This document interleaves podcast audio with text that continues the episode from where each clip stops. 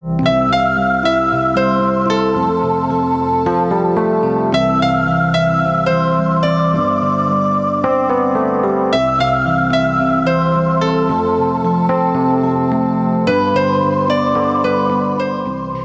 willkommen zu deinem Podcast rund um gesundes Selbstmanagement und persönliche Entwicklung. Ich bin Manuela Seckler und du bist hier richtig, wenn du dir ein Leben erschaffen willst, das zu dir und zu deinen Wünschen passt. Ein Leben mit mehr Leichtigkeit und Freude, mit Stimmigkeit im Beruf, nachhaltigem Glück in der Liebe und vor allem mit innerem Frieden.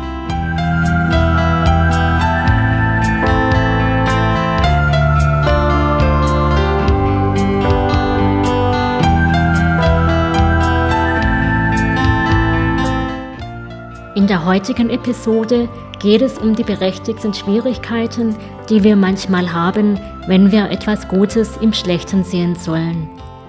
Wie ich hast du vielleicht auch schon mal erlebt, dass das unendlich nerven kann.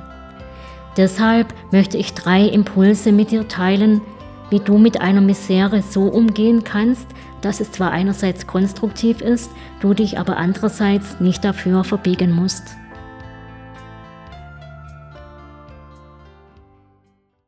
Sollen wir das Gute im Schlechten sehen? Es gibt Momente im Leben, da würden wir am liebsten einfach nur schreien, davonlaufen oder in Lethargie versinken. Etwas Gutes im Schlechten zu sehen, liegt uns dann viel ferner als der Mond.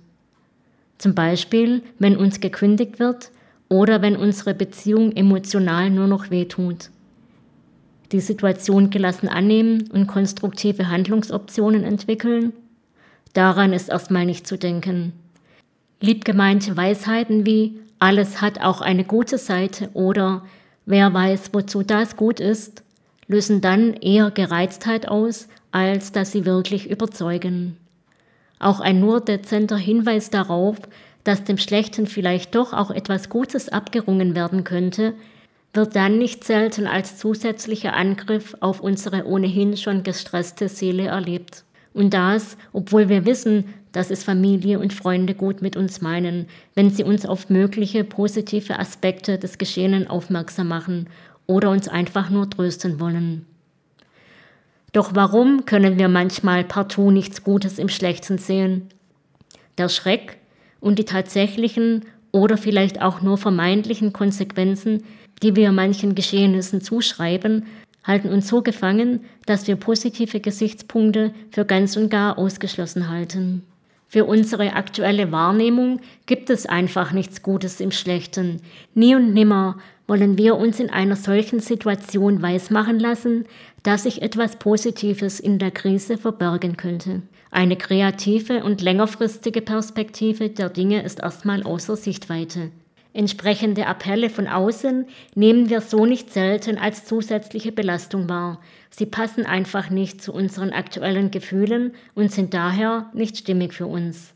Ermutigungen anderer, das Gute im Schlechten zu sehen, widersprechen dann schnell unserem momentanen Empfinden. Mit einer bekannten Metapher gesprochen, unser Hirn fährt in so einer Situation wie ein Fahrstuhl nach unten. Die Aussicht wird enger, das Sichtfeld begrenzter. Im Keller angekommen, sehen wir fast nichts mehr und erst recht nicht, was an unserer bescheidenen Lage auch noch gut sein soll. Aber, und jetzt kommt's, wir müssen gar nicht bis ganz nach unten fahren.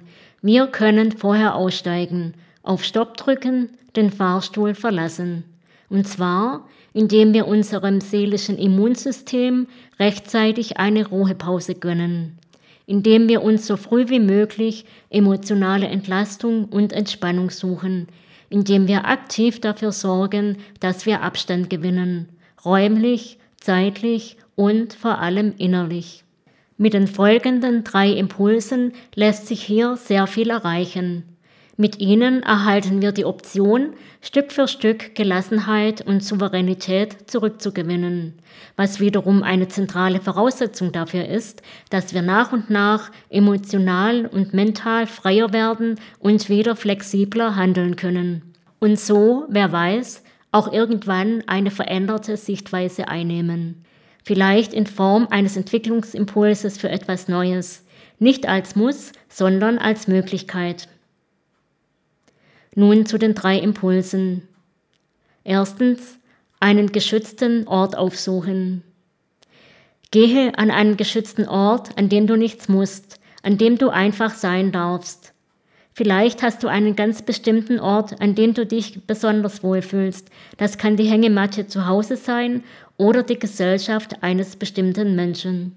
Im Übrigen kannst du dir diesen Ort auch einfach nur mental vorstellen oder dir einen eigenen solchen Raum eröffnen, in dem du zum Beispiel meditierst. Dann ist dein Ort ein innerer Raum, der für dich immer erreichbar ist. Zweitens. Gegenwärtige Nicht-Akzeptanz akzeptieren.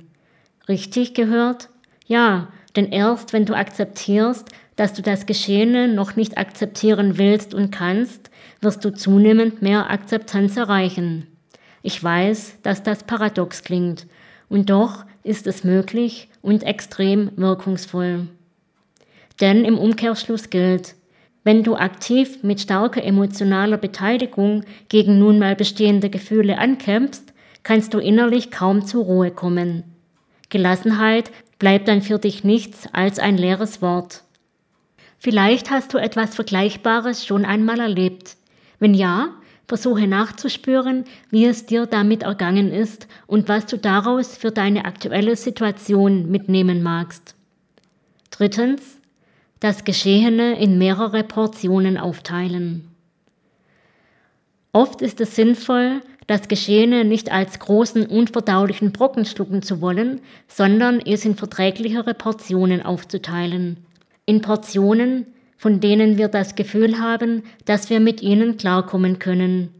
Das erscheint uns nicht nur als überschaubarer, was schon im Hinblick auf unser Bedürfnis nach Kontrolle ein großer Vorteil ist, sondern es ist auch in Bezug auf die Sache selbst viel leichter zu bewältigen.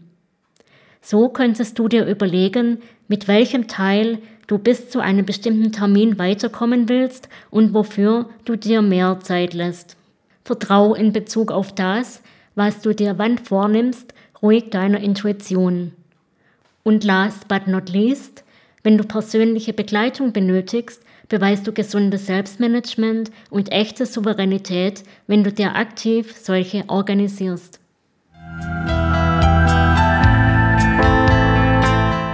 Ich hoffe, dass du etwas für dich mitnehmen konntest. Für heute verabschiede ich mich mit den besten Wünschen für dich und dein gesundes Selbstmanagement. Ich freue mich, wenn ich dich wieder begrüßen darf.